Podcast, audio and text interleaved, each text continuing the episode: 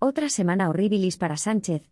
El gobierno se ha afanado una semana más en vender a los españoles la idea de que España va a ser el motor del crecimiento de Europa, y que así lo avalan informes nacionales e internacionales.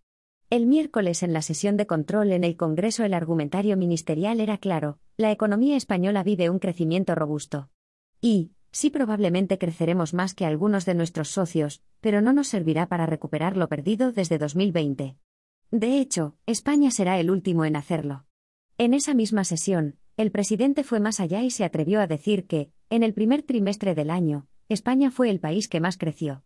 Una aseveración falsa, fácilmente desmontable con los datos proporcionados por la propia Eurostat. Nada menos que 12 países de la Unión Europea crecieron más que nosotros de enero a marzo. El problema de todas estas frases hechas que no se corresponden con la realidad es que tampoco se compadecen con los datos reales ni con las previsiones.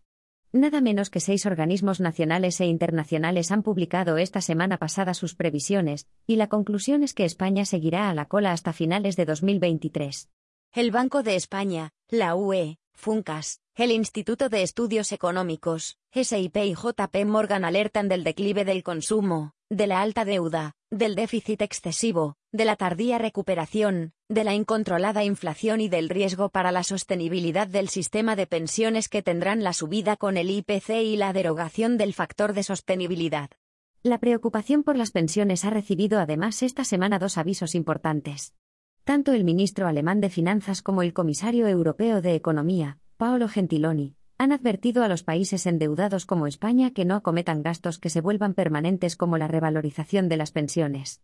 De hecho, Lindner ha ido más allá y exige reactivar lo antes posible las reglas de déficit. En su opinión, hay que conseguir cuentas saneadas. El alemán ha dicho esto, cuando se ha filtrado que la Comisión Europea está pensando alargar otro año más la suspensión de las reglas de déficit y deuda.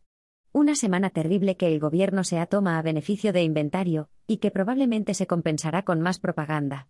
Veremos si convence a la Comisión y a nuestros socios.